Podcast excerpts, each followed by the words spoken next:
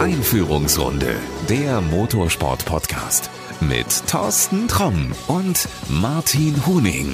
Das ist sie, die erste Folge unseres Motorsport-Podcasts im Jahr 2019. Über Weihnachten haben wir eine etwas längere Pause eingelegt, aber jetzt geht's endlich mit Vollgas weiter. Und da es derzeit noch keine Rennen bei uns in Deutschland gibt, hat mich Martin wieder mal in sein Büro ins schöne Werte eingeladen. Frohes neues Jahr noch. Ich wollte es gerade sagen, das erste Mal in diesem Jahr in deinem Büro, frohes Neues. Ja. Ähm, ja, 2019, was passiert? Du warst letztes Mal ähm, in Essen bei der Autoshow. Da haben wir uns das letzte Mal gehört. Was ist denn da alles passiert? Erzähl mal. Ja, als Motorshow ist ja immer, sag ich mal, der Termin, wo die Rennserien präsentieren sich, äh, Termine, hm? Renntermine werden bekannt gegeben. Man bespricht sich ja durchaus auch mit den, mit den Partnern, ähm, Rennstreckenpartnern, Rennserienpartnern, was 2019 dann so, so anliegen wird. Oder ich unterhalte mich mit Leuten wie dir oder äh, äh, ich ge Urlaub. Ge gewissen gewissen, gewissen anderen Leuten im Motorsport, um einfach mal auch eine Abschätzung zu kriegen, okay, wie entwickelt sich das ganze Thema Motorsport 2019? Das ist dann auch immer ein bisschen Spekulation, ein bisschen ja, Halbwissen und Gerüchte. Gerüchte, was soll ich dazu sagen? Es ist immer. Kommt in der DTM der vierte Hersteller. Hast du ihn gesehen? Nein, ich habe ihn, ich hab ihn nicht gesehen. Ich glaube, dass man auch froh ist, äh, momentan erstmal einen dritten zu haben mhm. Und zusätzlich ein privates Team, was zusätzlich Autos einsetzt. Ähm, da fällt äh, gewissen Leuten sicherlich schon mal der erste Stein vom Herzen.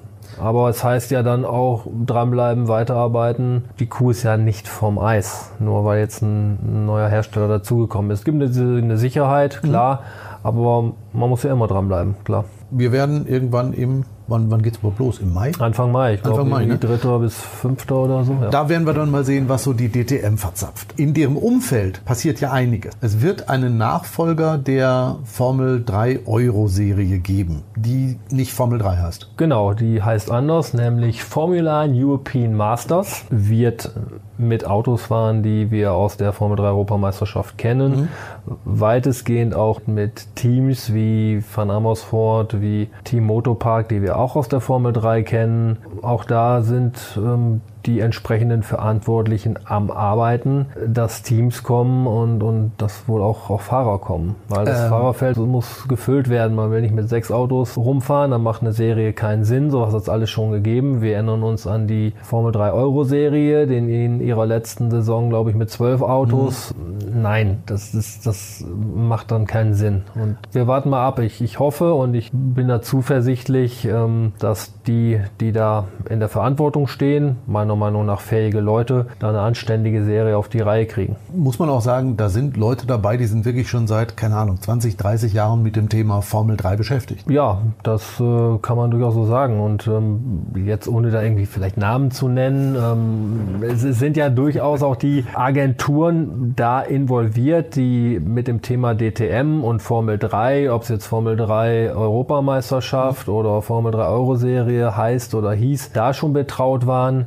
die strecken jetzt natürlich ihre Fühler aus, aber auch deshalb, weil es im Rahmen der Formel 1 ja die Nachfolgeserie der, muss man ja sagen, GP3 Schrägstrich Formel 3 Euro Serie oder Formel 3 Europameisterschaft gibt. Teams, die früher in der ja, Formel 3 Europameisterschaft waren, jetzt Formula European Masters, gehen halt in den Rahmen der Formel 1. Und dann muss man schon schauen, dass man auch mal ein paar neue Teams bekommt, für die dann im Grunde deutsche Formel 3, wenn wir es so nennen wollen, oder die DTM Formel 3. Letztes Jahr hat die ganze Geschichte Formel 3 mit Mick Schumacher ja richtigen Aufwind erlebt. Also medial hat man die Formel 3 ja eigentlich eher weniger wahrgenommen.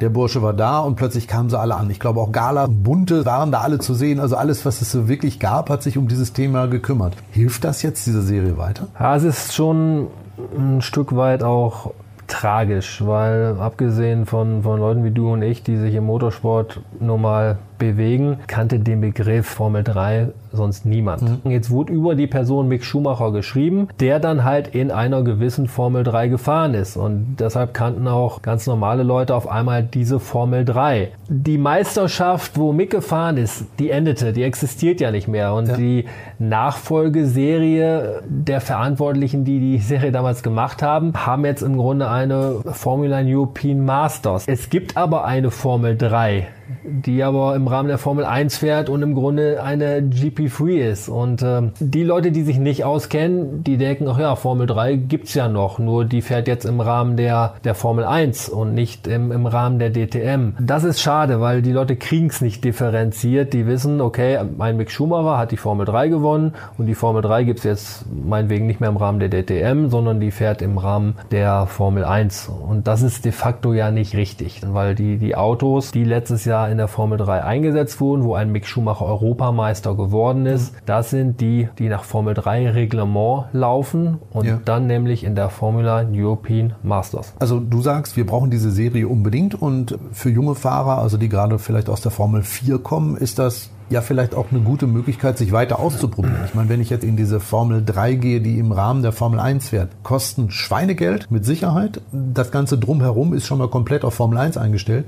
Und wenn ich mich nach meinem ersten oder zweiten Jahr entscheide und sage, Mensch, vielleicht ist das doch nicht so die richtige Richtung, in die Formel 1 zu gehen, weil es gibt ja nur 18 Plätze, macht das Sinn, sich dann nochmal in Richtung Tourenwagen zu bewegen? Nee. Dann wird es tatsächlich schwierig. Ich meine, es hat auch immer schon Personen gegeben, die im Rahmen der Formel 1 unterwegs waren oder sogar in der Formel 1 waren und dann in die DTM gekommen sind, in der Ermangelung an Alternativen in ja. der Formel 1, aber muss man ganz ehrlich so sagen. Die hat man aber auch mit viel Geld gezwungen. Das waren mhm. Jean Alesi und Mika Häkkinen. Mhm. Und überleg mal, wie lange ein Mika Häkkinen gebraucht hat, dass er überhaupt mit dem Auto einigermaßen zurechtkam. Beim Alesi mhm. war es ein bisschen einfacher, aber ich glaube, dem kannst du auch alles geben, was vier Räder hat. Ja, da gab es schon auch einen Ralf Schumacher oder auch einen Pascal Wehrlein, der der dann als DTM-Meister dann in die Formel 1 kam und, und dann aber, weil kein Cockpit mehr vorhanden war, wieder zurück in die DTM gekommen ist. Das sind andere Fälle. Ich, ich meine jetzt, oder du, du sprichst es ja auch an, die Personen, die, sagen wir mal, extremst jung sind. Mhm und ähm, erstmal das Thema Formel 4 auf dem Schirm haben und dann sich orientieren, okay, welche Formel 3 Serie. Ähm, die eine heißt so, die andere heißt nicht so. Dann gibt's im, im europäischen Ausland ja noch eine weitere Serie. Wo möchte ich existieren? Wo, wo sehe ich meinen weiteren Weg? Und dann muss man sich überlegen, klar, will ich auf Rennstrecken existieren oder will ich Rennstrecken erproben, die vielleicht einmal in einem Formel 1 Kalender aufzufinden sind, dann bist du natürlich im Rahmen der Formel 1 da richtig oder meinetwegen auch in der spanischen Formel 3, die ja wie Spa oder Barcelona durchaus auch Formel 1 Rennstrecken im Kalender hat. Das hat natürlich die Formula European Masters so nicht im Rahmen der DTM. Die, die Rennen finden weitestgehend in Deutschland statt. Zum anderen muss man natürlich sehen, dass du als Fahrer schon in einem Umfeld existierst, wo sich dann Hersteller wie BMW oder Audi, wie Aston Martin, dann auch schon zeigen, wo gewisse Entscheidungsträger da sind, die natürlich, wie das an so einem Rennwochenende ist, dann auch wahrnehmen, okay, wir hatten jetzt in dieser Rahmenserie gewonnen und, und man verbringt ja im Grunde eine ganze Saison nebeneinander. Und du kriegst halt dann auch mit, okay, ich arbeite zwar in der DTM, aber wow, der Typ hat jetzt schon meinetwegen das, das dritte, vierte Rennen gewonnen und mal ein Auge drauf haben. Mhm. Und das hast du woanders halt nicht. Also die Veranstaltungsinfrastruktur DTM ist ähm, derzeit sicherlich die interessanteste für ambitionierte Nachwuchsfahrer. Bleiben wir mal beim Thema Formel 3. David Schumacher will in die Formel 3, also der Sohn von Ralf Schumacher. Das heißt, der zweite, der irgendwann mal ein Formel 3 Auto kurzfristig fahren wird. Ja, der David ist ja 2018 Rookie Champion in der ADAC Formel 4 geworden. Welche Alternativen hat man dann? Man kann natürlich dann sich überlegen, hängt man noch ein Jahr Formel 4 dran und, mhm. und wird dann Gesamtmeister. Wenn man natürlich selbstbewusst genug ist und die Möglichkeiten hat, direkt weiter aufzusteigen und, und diesen Weg zu verfolgen, macht es natürlich Sinn, dann die Formel 3 oder ein Formel 3 Auto sich vorzunehmen. Und äh, da hat er jetzt ähm, in Asien ja diese Formel 3 Asia Winter Series ist er ja angegangen und äh, mal schauen, was, was daraus wird. Ich glaube, es sind vier oder fünf Läufe. Die jetzt Autos sind aber vergleichbar mit den Autos, die jetzt zum Beispiel im, im Vorfeld der DTM als Formel 3 fahren würden. Es sind Formel 3 Autos, ja. ja. Also es sind regelrechte Formel 3 Autos. Anders jetzt als dann in der neuen Formel 3 Championship, dann glaube ich auch mit, mit Luftmengenbegrenzer, also das, was man unter einem ja. Reglement Formel 3 Auto bezeichnet. Ich bin jetzt da nicht ganz im Bilde, wie seine Pläne aussehen nach dieser, sag ich mal, Wintertour oder ja. Wintertournee, für welche Monoposto-Serie er sich dann entscheiden wird. Du ähm, kennst doch den Papa gut. Hast du den nicht auf Kurzwahl und rufst mal an, was da los ist? Nein, darüber haben wir tatsächlich auch noch nicht gesprochen und ich, ich weiß auch nicht, ob die sich da selbst schon sortiert haben, wo es denn da hingehen wird. Also ich glaube, es wäre für uns alle gut, wenn, wenn man ihn hier sehen würde, für, für uns als, als Partner oder für die Medien. Und ich glaube, er wird auch schon seine Beachtung finden, klar. Ist auch ein netter Typ. Ähm, ja. Martin, ich würde sagen, das verschieben wir jetzt einfach mal auf die nächste Folge, also nächsten Monat. Vielleicht hast du dann ja schon mal mit ihm telefoniert und wir wissen. Vielleicht wissen wir dann mehr. Aber wir bleiben, komm, wir bleiben bei einer Familie. Wenn ich jetzt sage Cora Schumacher, dann sagen 99,9 Prozent, ah, Moment, die hat doch irgendwie so einen komischen halbseidenen Rocker da jetzt irgendwie am Start. Also mal ja, mal nein, weiß man auch nicht. Aber Cora hatte tatsächlich vor und wollte auch wieder Rennen fahren. Oder will sie Rennen fahren oder fährt sie? Weißt du mehr? Was heißt, ich weiß mehr? Es ist immer mal wieder darüber zu lesen gewesen, dass sie wohl auch ein GT-Auto fahren wollte in 2000. GT4 habe ich, GT4, hab ich auch gelesen, ja. ja. Äh, sie hat ja auch so ein Auto bewegt im letzten Jahr schon. Da gab es mal irgendwie sporadische Fahrten oder in der GT4 Europameisterschaft. In der Europameisterschaft, in Zandvoort habe ich sie gesehen. Da ja. war sie unterwegs. Und ja. ähm, ob jetzt ihr Plan war, das neue Thema ADAC GT4 Germany äh, sich vorzunehmen. Habe ich gelesen. Ja, aber, aber, du weißt auch noch nicht mehr. Ich kenne keine, ich kenn keine Nennliste. Das, ja, das, das weiß ich nicht. Wo ist, genau, wo ist die Nennliste eigentlich geblieben? Die sollte doch irgendwie wahrscheinlich schon nach Essen bekannt gegeben werden, habe ich auch noch nichts gesehen. Es gibt aber immer wieder neue. Ich habe das, glaube ich, mal erzählt. Ich habe äh, bei Facebook so ein GT4 Forum Germany äh, abonniert und alle Nase lang liest du irgendwie, sowieso kommt wieder neu und dieses Team hat... Äh, also teamseitig, nicht Team, fahrerseitig, Auch fahrerseitig, Team. ja, ja, ah, okay. auch fahrerseitig. Okay. Da habe ich das, glaube ich, mit Cora auch gelesen. Wobei ich gelesen habe, ich weiß nicht, wo es war, das Team war nicht mehr ganz so einverstanden, weil dieser halbseidene Rocker, den wir da eben ansprachen, wohl ein schlechtes Image macht, hätte man sie jetzt wieder ausgeladen. Also ob sie am Start ist oder nicht, wird wahrscheinlich nur die Gut, Liste klären. Das werden wir, werden wir sehen. Ich meine, es ist dann die Entscheidung des Teams, sie noch einzusetzen oder nicht einzusetzen, wie auch immer. Im Grunde. Wäre es gut? Würdest du es begrüßen, wenn es am Start wäre? Ich sag mal, medial wäre es sicherlich gut.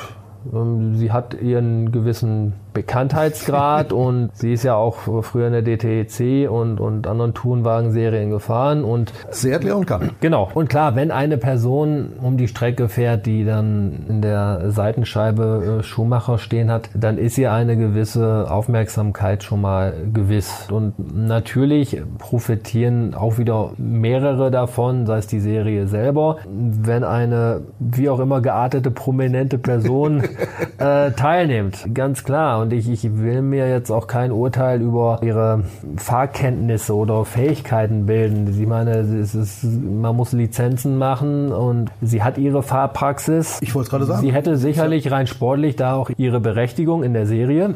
Keine Frage. Alles andere, ich, ich weiß auch, äh, was ihren augenscheinlichen Partner betrifft, nur das, was man so aus der Boulevardzeitung liest und, Ach, und, und sieht. Ich kenne nicht, nein. Das ist aber auch Privatsache und da, da steht es auch keinem zu, sich da irgendwo einzumischen. Also es gibt sicherlich Dinge, die sollte man nach außen tragen, die sollte man nicht nach außen tragen. Und es, es gibt auch Meinungen oder, oder, oder äh, politische Richtungen oder wie auch immer, die dann natürlich umstritten sind. Ist die Frage, kann man es differenzieren? Kann es ein Team differenzieren? Kann es ein Sponsor differenzieren? Wir beiden müssen die Entscheidung nicht, nicht treffen. Also du bist als Sponsor nicht angefragt worden? Nein, das, das äh, ich nicht. Du sag mal was anderes. Du hast eben gesagt, bekannte Leute oder nicht bekannte Leute können dir helfen. Sagt dir Felix von der Laden was? Ich musste extra nachgucken. Felix von der Laden sagt mir was, ja. Genau. Echt? Erzähl. Ja, was sagt dir der? Ich weiß, dass er schon mal Audi TT Cup gefahren hat. Ja und dass die Schlange vor, vor seinem Zelt oder vor seinem Auto länger war als das äh, gewisser MotoGP-Piloten, was natürlich an einem sehr jugendlichen Fankreis liegt. Also was so, er ist so mehr so der, der YouTube-Star. Ja, richtig, ja? genau darauf wollte ich hinaus. Ich habe gelesen, er, er fährt in diesem Jahr wohl in einem McLaren und habe gedacht, wer zum Henker ist das? Und das hat in besagtem GT4-Forum dann auch irgendwie so, Felix von der was? Und dann hat irgendeiner geschrieben, ja, das ist ein YouTube-Star und guck mal hier. Und also der Bursche ist wohl irgendwie in der Lage, sein motorsportliches Engagement mit YouTube zu finanzieren. irgendwo hat er ja mal mit, mit angefangen. Es, es gibt ja Gott weiß wie viele Mädels und Jungs, die dann irgendwie sich als, als YouTuber oder Influencer oder was weiß ich versuchen, dann in ihren kleinen, auch, auch sehr privaten Videos dann äh, Produkte anpreisen. Und es scheint ja zu funktionieren. Und wenn man mal mit, mit jüngeren Leuten redet, die, die, die gucken sich das auch an, die gucken sich die Videos an. Und ich gebe zu, dass ich mir von dem Felix dann, dann auch schon mal ein, zwei Videos angesehen habe, die dann Motorsport relevant waren. Der ist ja auch in der, in der GT4, European GT4. Weißt genau. du mehr als ich? Ja, ja, doch, irgendwie, was ich, ein Team von irgendwie Christian Danner war da, glaube ich, auch mit bei. Und mich interessieren dann natürlich auch die Zahlen, wie viel, wie viele Leute sich diese Videos ansehen, welche, welche Reichweite dieser Mensch hat. Ob so, so jemand vielleicht durchaus interessant wäre, auch, auch für uns. Es ist, ich, ja, ich denke immer, wow, was geht da ab? Das ist, ist schon irgendwie auch phänomenal in gewisser Weise. Die, die machen da irgendwie ihr Ding und jeder guckt sich's an und, und andere. Hilft dir das was, wenn du meinetwegen als Sponsor da draufsteigst auf diese Nummer und sagst, komm, wir machen das, ich gebe dir Geld, ich mache da einen Aufkleber drauf oder sonst irgendwas. Der hat 27 Millionen Zugriffe. Rennen die denn alle in den Laden und kaufen dann plötzlich dein Öl? Nein, das muss man differenzieren und es hängt auch davon ab, welches Produkt du bewirbst. Wenn du, sag mal, ein Produkt hast, was, was meinetwegen Jugendliche anspricht. Handy. Handy oder, oder Kosmetik. Irgendein, irgendein Kosmetikartikel, bei, gerade bei Mädels, Klamotten, Brands, Schuhe, macht es Sinn. Wir vertreiben Schmierstoffe. Bei uns geht es dann immer eher darum, die, die Performance zu zeigen, ähm, die Funktion und die Qualität unseres Öls. Wenn wir Reichweite haben wollen, machen wir das sicherlich auch anders. Oder ich sag mal, wir sind in der Formel 1, ist wohl die höchste Rennsportserie weltweit. Klar, man muss ja auch gucken, wie präsent will man seine Marke noch machen? Und ja. wie du schon sagst, das eine ist die Marke überall zu zeigen, die andere Sache ist, äh, was fließt da dann zurück? Wer geht wirklich in den Laden und kauft sich das Produkt nur, weil das Logo irgendwie auf dem, auf dem Overall eines weiteren Fahrers sieht? Das hast du jetzt schön gesagt. Dabei lassen wir es bestehen. Ja. GT4 habe ich eben angesprochen. Da wirst du, das glaube ich, darf ich verraten, demnächst etwas präsenter sein. Du wirst da wahrscheinlich öfter im Fahrerlager unterwegs sein. Ja, wir werden Partner der ADAC GT4 Germany. Das haben wir auch in Essen im Rahmen der Motorshow, wurde es bekannt gegeben. Ja. Das wird eine, eine sehr spannende neue Aufgabe. Ich freue mich da wirklich drauf. Sichtbar wird das dadurch sein, unter anderem, dass unser Logo vorne und hinten auf den Nummernschildern jedes Fahrzeuges dieser Serie prangt. Ja. Hoffentlich natürlich auch alles an Schmierstoffen, an Ölen drin ist, was ihr im Programm habt. Genau, wir bieten das natürlich an. Die Schmierstoffe ähm, durchaus da zur Verfügung zu stellen oder auch zu vertreiben. Das ist ja irgendwie äh, Sinn Zur Verfügung Sache. klingt immer so, ich verschenke das. Ja, nein, und äh, wir haben natürlich auch Teams in dieser Serie, die aufgrund der Zusammenarbeit im Rahmen der, der GT Masters sich jetzt nochmal auch auf die, die GT4 dann mhm. zusätzlich konzentrieren. Und ähm, ja, da, da sind unsere Betriebsstoffe sowieso dann schon auch da am Start.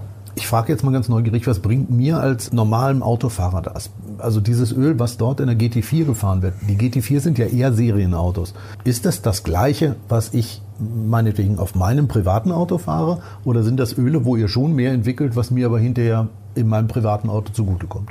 Hm, durchaus ist es so, dass du im Motorsport die Möglichkeit hast, Produkte zu testen, zu modifizieren. Mhm. Und im Bereich GT4 ist es tatsächlich so, dass anders als im, im Formelsport, wo wir reinrassige Rennöle haben, ja.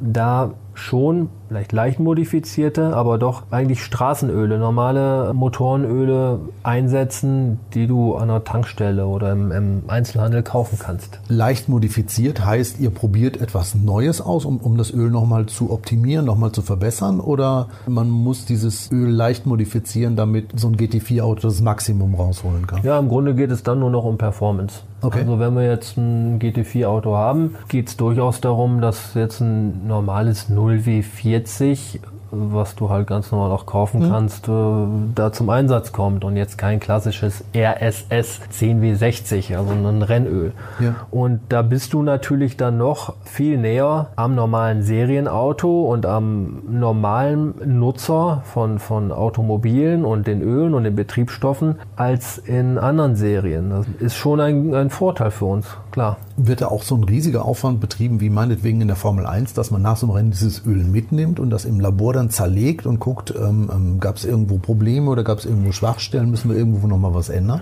Das passiert. Ja, wir, wir schauen uns dann diese Öle auch aus Eigeninteresse schon mhm. an, ziehen da Vergleiche vor dem Rennen, nach dem Rennen in Verbindung mit der, mit der Laufleistung, weil wir immer daran interessiert sind, unsere Öle auch zu verbessern. Also heißt, die Erfahrung, die ihr da sammelt, kriege ich früher oder später auf der Straße in meinem Öl auch mit. Ja, das ist definitiv so, weil wir einfach auch den Anspruch haben und das ist auch so ein, sitzt halt irgendwo drin, immer auch irgendwie voranzukommen, besser zu sein mhm. und, und den Nutzen oder die Möglichkeit, die wir im Motorsport haben und, und die ist ja mittlerweile so vielfältig, dass man die auch umsetzt. Zum einen, dass wir selber weiter dran arbeiten am Öl, ja. aber auch, dass wir unsere Teambotschafter, unsere Fahrerbotschafter einbinden und sagen jetzt, ja, das funktioniert wirklich und, und auch wir stehen dafür ein und wir sind froh, dass wir in einem Team fahren, welches Ravenol einsetzt oder dass der Teamchef auch selber mal zu Wort kommt und sagt, ja, jetzt mal ganz ehrlich, ähm, wir machen das auch aus Überzeugung, dass wir jetzt Ravenol-Produkte einsetzen. Und das sind die besten Referenzen, die du haben kannst, weil ähm, es gibt etliche Ölmarken, es gibt etliche Schmierstoffmarken und wir haben nicht die Möglichkeit, uns jede Sympathie eines Teams zu erkaufen. Das von ist wegen, ja in vielen Fällen so. Ne? Von wegen, ähm, wir geben euch Geld, habt uns bitte lieb, ja.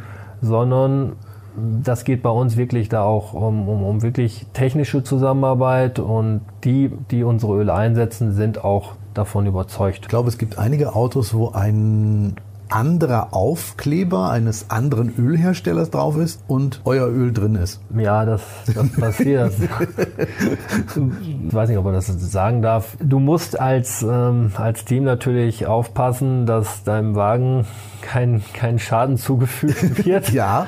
Und wenn du weißt, dass das Produkt von Ravenol besser ist als ein vergleichbar das Produkt eines anderen Herstellers, äh, dann sagst du, okay. Mach den Aufkleber ich, drauf.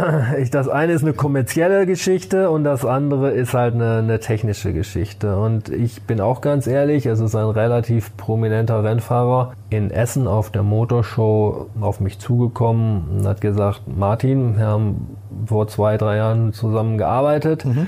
Wir haben euer Öl verwendet, alles super. Leider musste ich aus Vertragsgründen die letzten zwei Jahre auf andere Schmierstoffe zurückgreifen. Ähm, jetzt bin ich wieder frei. Bitte, bitte, bitte, kann ich nicht wieder euer Öl verwenden, weil es ist einfach besser. Ich, ich weiß es äh, aus eigenem Einsatz, sagte er mir.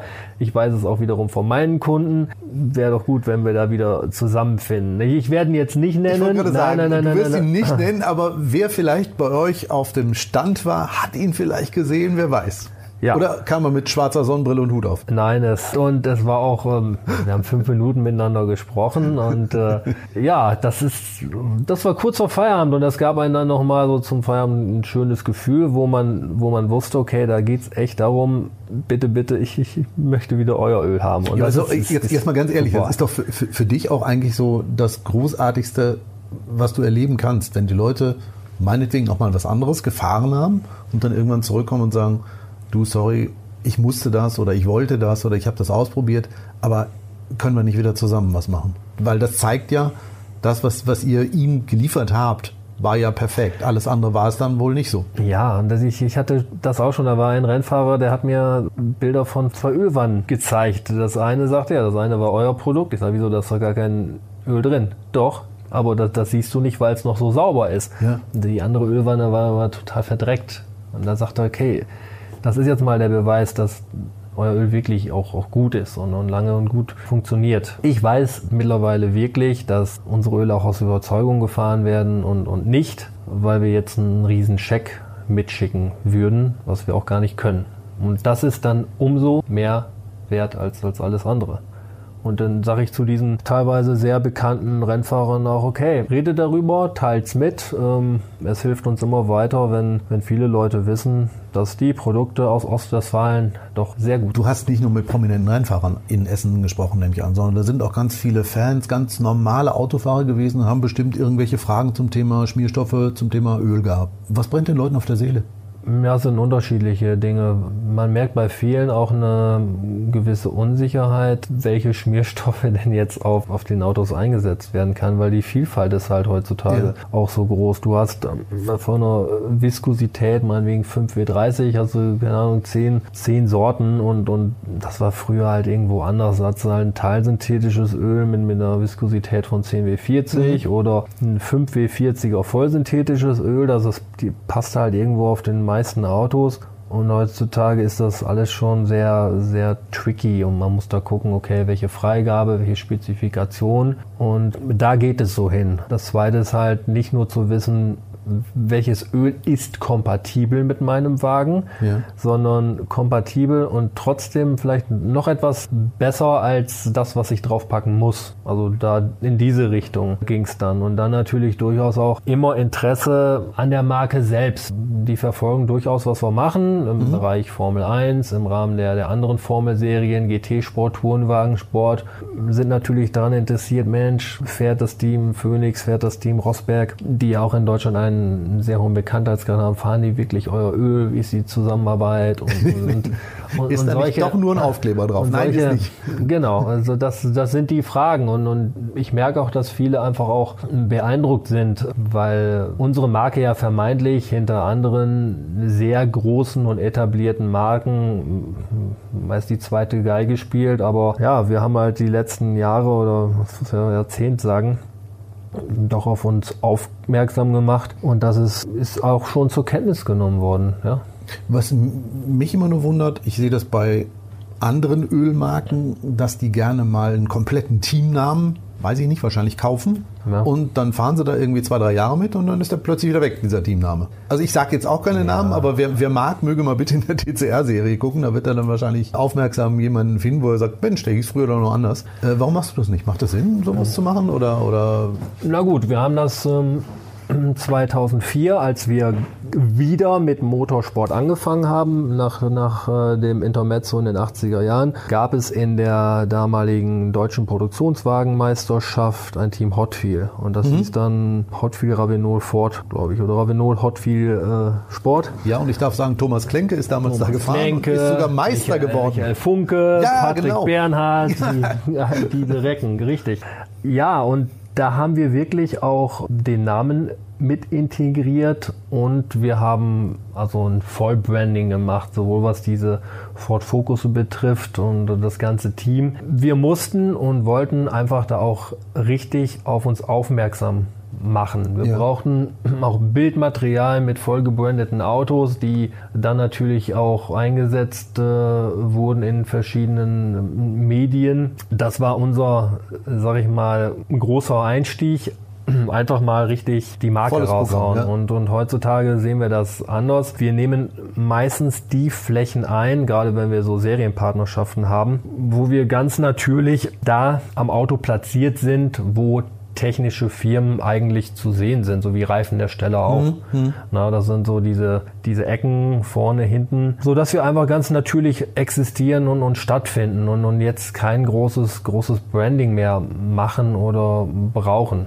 Da sind wir also eher unaufgeregt unterwegs und dann sieht es auch nicht aus, als wenn es jetzt irgendwie gekauft wäre, sondern nein, wir stellen die Schmierstoffe zur Verfügung, wir leisten technischen Support da wird halt unser Logo in 30 cm Breite ganz normal mit, im auf, mit auf dem Auto dargestellt, wie Dämpferhersteller, wie Reifenhersteller und so. Sitzt so du nicht manchmal das. dann vor dem Bildschirm mit der Stoppuhr und guckst, wie lange dein Logo im Bild war? Nein, das, das eigentlich nicht mehr. Man hat genug andere Möglichkeiten. Wir haben oft ja auch eigene Filmteams und Fotografen vor Ort oder die Teams statten uns dann mit Material aus, wo dann auch bei kleinerer Darstellung unser Logo durchaus vorteilhaft da in, in Szene gesetzt wurde. Und das ist auch immer eine Summe aus, aus verschiedenen Sachen. Wenn du zum Beispiel das Thema Formel 3 2018 anguckst, wir haben eine recht gute Darstellung beim Team Prema gehabt. Dazu kam natürlich die äh, Fahrerdarstellung äh, bei allen Fahrern auf dem Overall, beim Mick muss man dazu sagen, auf dem Overall und auf, Und dem, auf dem Helm. Helm, genau. So, und äh, wenn der Mann dann, natürlich dann ohne Helm, aber da auf dem Siegerpodest äh, stand, waren wir auch da im Hintergrund zu sehen. Das war einfach eine, eine perfekte Kombination aus dem Thema Prema, Mick Schumacher und der Serie, wo wir dann einfach auch, auch gut sichtbar waren und, und dass natürlich verschiedene Medien, auch, auch, auch aus der schreibenden Zunft der, der, der Motorsportblätter, das auch übernommen haben. Aber das sowas- verteilte sich automatisch. Ist sowas nicht viel wichtiger, als wenn du jetzt den, den, den großen Namen äh, mit, mit, mit deinem, also den großen Teamnamen mit deinem äh, Namen drinne hast? Ja, also wir sind öfter schon mal gefragt worden, ja, wolltest du nicht, äh, dass wir den Namen voransetzen und aber das ist so eine gewisse Geschichte, die auch mit, mit vielleicht mit Inkonsequenz zu tun hat. Also ich hätte mittlerweile den Anspruch, wenn ich jetzt den Namen Ravenol an einem Team voransetze, dann muss es auch eine, eine gewisse Teamzugehörigkeit sein, die mehr über den, den werblichen Bereich hinausgeht, weil man will das Team dann im Grunde für sich auch ein bisschen vereinnahmen.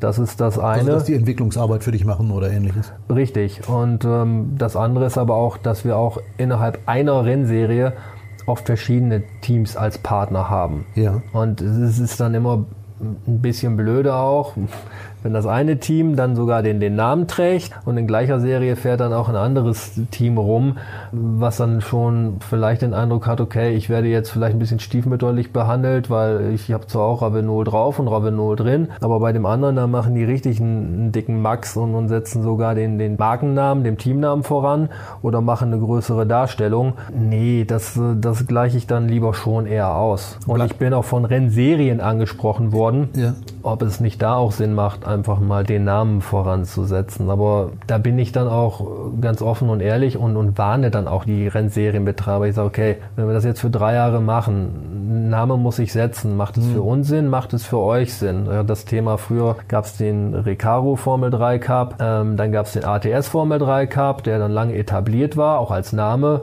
Was wird Sinn machen, das dann irgendwie Ravenol Formel 3 Cup zu nennen? Das ist Aber sind wir doch auch mal ehrlich, der Fan nimmt es doch nicht wahr. Für den ist es der Formel 3 Cup, egal wer da jetzt, wer da jetzt vorne vorsteht. Für die meisten Journalisten ist es doch genauso. Also denen ist doch dieser, dieser Name vorne eigentlich viel mehr ein Dorn im Auge, weil die sagen, das ist ja eigentlich, wenn wir unser Blatt damit vollschreiben, wenn wir da 27 Mal Ravenol oder ATS reinschreiben, dann kommt mein Chefredakteur und sagt, du, die können wir uns auch mal eine Werbung buchen. Und das macht den, macht den Teamnamen dann auch irgendwie wieder lang. Weißt du, dann ist ja auch jetzt diese Sitte dazu gekommen, diesen Sponsor dann voranzusetzen und dann irgendwie dieses englische Buy und dann den oh. Teamnamen Ja, ganz und umgekehrt. Ja.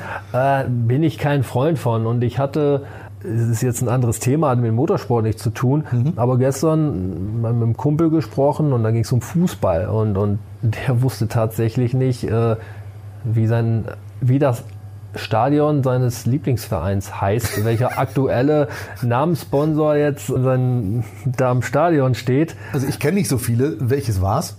Ich, ich, du, ich weiß es jetzt gar wo, nicht wo, mehr. wo befindet sich das Stadion? Wenn du jetzt sagst Bielefeld, könnte ich noch sagen ja, Allen. ja, ja, ne, das ist hier die Schüko, Schüko Arena. Das wissen wir. Das Keine ist, ja, aber Ist es so? Ich- Jetzt hier erwischt du mich auch im Falschen. Das Also die jetzt Alm, wie die Hamburg. alten weißt Leute du, wie. HSV, wie erste Stadion? Keine Ahnung. Ich auch nicht. Aber er, war- er war HSV-Fan und er wusste Okay. es auch nicht. Also Okay. alles gut. Und da siehst du, die Wahrnehmung ist relativ begrenzt, was jetzt Namenspatronate betrifft. Ich halte das auch für total albern. Also wenn man jetzt auch noch anfangen würde und würde Rennstrecken in die, pff, keine Ahnung. Ja, bei einer Kurve sehe ich das noch ein. Nicht bei unserer Kurve, bei unserer Dose oder beim Ravenol Media Center am Nürburgring. Ist schon eine coole Sache, weil, weil dann auch die, die, die Darstellung halt. Ja, aber die ist Kurve würde dir nichts nutzen, wenn deine Banner da nicht wären. Das, das so recht, natürlich. Ne? Und es ist auch dieses Thema Ravenol Media Center, auch, auch wir ähm, oder die Kollegen vom Marketing bedienen natürlich das Thema Medien. Mhm. Auch ich halte mich dann selbst sehr lange und oft im, im Media Center auf. Wir beiden haben uns da auch schon gesehen. Ich weiß auch warum, weil es da den besten Kaffee gibt. Ja, und, und weil man da auch in, in Ruhe arbeiten kann. Und ich nutze das Ravenol Media Center dann auch. Das Mhm. hat dann auch wiederum einen Bezug zu uns, zur Marke Ravenol, weil Mhm. es nicht direkt mit Schmierstoffen zu tun hat, aber mit unserer und meiner Arbeit im Motorsport. Ja. Da macht es dann auch Sinn. Naja, vor allen Dingen, äh, es sind ja auch viele Leute, die wahrscheinlich da zum ersten Mal auch auf dich zugekommen sind. Ne? Also Richtig. die dich da persönlich auch mal treffen Das konnten. stimmt, oder das ist, das ist ein Begriff, man trifft sich im Ravenel Media Center Mhm. und ähm, jeder weiß, was gemeint ist und es ist, ist eine tolle Sache, ja. Also es gibt schon Dinge, äh, da kann man es machen und, und da macht Sinn. Also was Teams betrifft, es sei denn, gut, es gibt ein Ravenol Rally Team, also so eine, so eine Das kleine ostwestfälische richtig, Geschichte, das, das weißt du auch, kennst Ja. du auch sehr gut. Da macht es dann durchaus Sinn, nur wenn du jetzt, sagen wir mal, sehr starke Teamnamen hast, die an sich schon eine Marke sind, äh, da musst du aufpassen, dass du dann als Marke, die sich als Partner dann voransetzt, erstmal nicht, nicht untergehst, weil du sowieso nicht, nie benannt wirst. Ja. Und dann musst du es wirklich über Jahre durchziehen, damit es sich setzt. Und ähm, mal ganz ehrlich, du sagst auch Landmotorsport, oder? Ja. Ja, Nicht beim Montaplast, wo ich immer noch nicht weiß, was das ist. gut. Geht's dir auch so? Ja, aber deshalb, das ist der Wolfgang Land, der das Team, das Genau. er schon ewig lang, der ist selbst früher Rennen gefahren und ähm, ja, das ist einfach so und deshalb macht es da auch für uns keinen, keinen Sinn. So, und ich, ich sag's dir auch mal so aus der Sicht eines Journalisten. Wir haben da erstmal gar keinen Bock drauf, weil es ewig lang ist. Und zum anderen, es ist auch, wir stellen jetzt gerade mal fest, Land hat schon seit zwei oder drei Jahren Montaplatz drauf, aber du guckst auch gar nicht mehr nach, weil es könnte nächstes Jahr könnte da irgendein Wurst- oder ein Kondomhersteller drauf sein. Den Namen muss ich mir gar nicht mehr merken. Also das ist, glaube ich, das ganz große Problem damit, dass du die Leute einfach viel eher langweilst oder, oder sie abschreckst mit so einem komischen Namen, mit so Ja, einem und- Konstrukt. Und du musst dich ganz klar auch als Sponsor definieren. Dann, dann ist es ja durchaus irgendwo auch, auch sinnig. Wenn du anders im Motorsport keine Berechtigung hast, Ja. ist das okay. Wir haben unsere Motorsportberechtigung dadurch, dass wir Betriebsmittel, dass wir Öle produzieren, die im Ohne, Motorsport dass die Autos eingesetzt nicht fahren werden. würden, ja. Ohne dem würden die Autos nicht fahren. Wenn ich, sagen wir mal, ein Waschmittelhersteller wäre oder wenn ich jetzt, ein, keine Ahnung, Windel produzieren würde oder, oder Bier, so, dann, dann kann man sowas durchaus machen. Mhm. Na, da geht es wirklich nur um die werbliche Darstellung. Dann mache ich ein fettes Branding aufs Auto, setze den Namen voran und dann heißt es, keine Ahnung, Bitburger Warsteiner Team XY. Ja.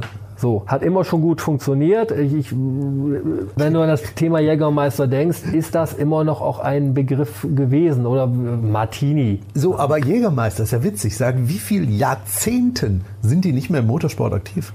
Stimmt, aber es, es bleibt, Es bleibt ist immer noch im Kopf drin, ne? Das ist, bleibt immer noch Ja. im Kopf drin. Oder so, so, so ein Warsteiner ähm, BMW, die es ja da auch mal gegeben hat. Ich kann mich nur an den Mercedes erinnern. Uwe Oder- Alzen hat ihn gefahren. Ja. Das war übrigens sehr praktisch, habe ich noch im Keller stehen. Es gab dazu limitierte Gläser Hm. von Warsteiner. Also es gab nur die Gläser, nicht die Kiste Bier dazu.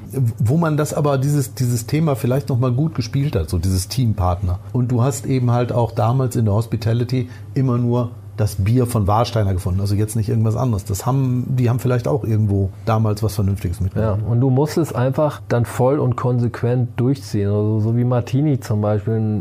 Das Martini-Design, Mhm. diese, diese Streifen und dann entweder auf, auf dem weißen Wagen oder auf dem, auf dem schwarzen Wagen, ähm, meist Porsche, das sitzt, das Ja, ist so. da Du brauchst du brauchst, keinen den, Namen du mehr. brauchst den Namen gar nicht mehr Nee, genau. draufschreiben, weil allein am Layout der Karre siehst du, okay, es ist ein Martini-Wagen. Und wenn du so weit bist, dann, dann hast du es auch geschafft. Und das sind halt ähm, in dem Falle auch, auch Spirituosen oder Brauereien oder, oder wie auch immer. Und da ist ganz klar die Botschaft, okay, wir wollen einfach fett Werbung machen. Weil ähm, das ist unsere Berechtigung im, im Motorsport und wir wollen unsere Marke präsentieren. Und, und unser Anspruch ist da halt ein anderer. Aber jeder macht es für seine eigene Branche dann wahrscheinlich richtig. Wir für unsere, die für ihre. Du, ist das schon ein gutes Schlusswort. Ich würde sagen, wir haben heute mal so einen kleinen Ausflug in, in, in die Richtung Marketing gemacht, in die Richtung, was bringt uns das eigentlich, dass Ravenol bei vielen Autos im Auto ist, in der GT4 zum Beispiel, was habe ich letztendlich davon?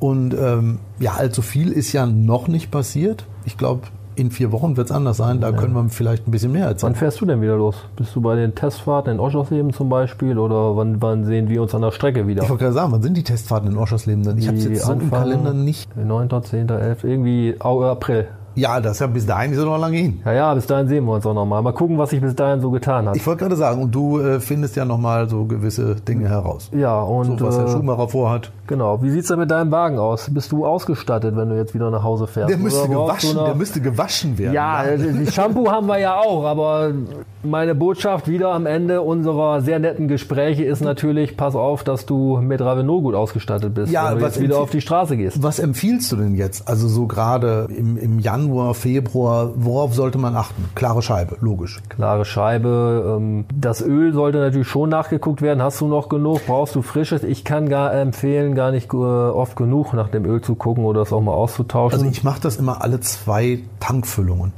das Öl. Ja. Ja, das ist sehr gut. Kann ich, kann ich nur empfehlen. Kannst empfehlen. Ja, ja.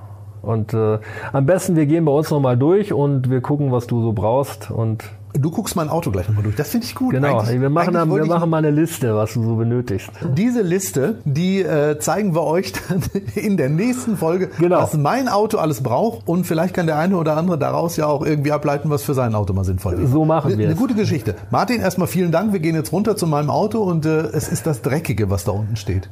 Ja, aber glaub nicht, dass ich es jetzt putzen werde. Das, äh, ich habe noch zu arbeiten. Okay, also in diesem Sinne.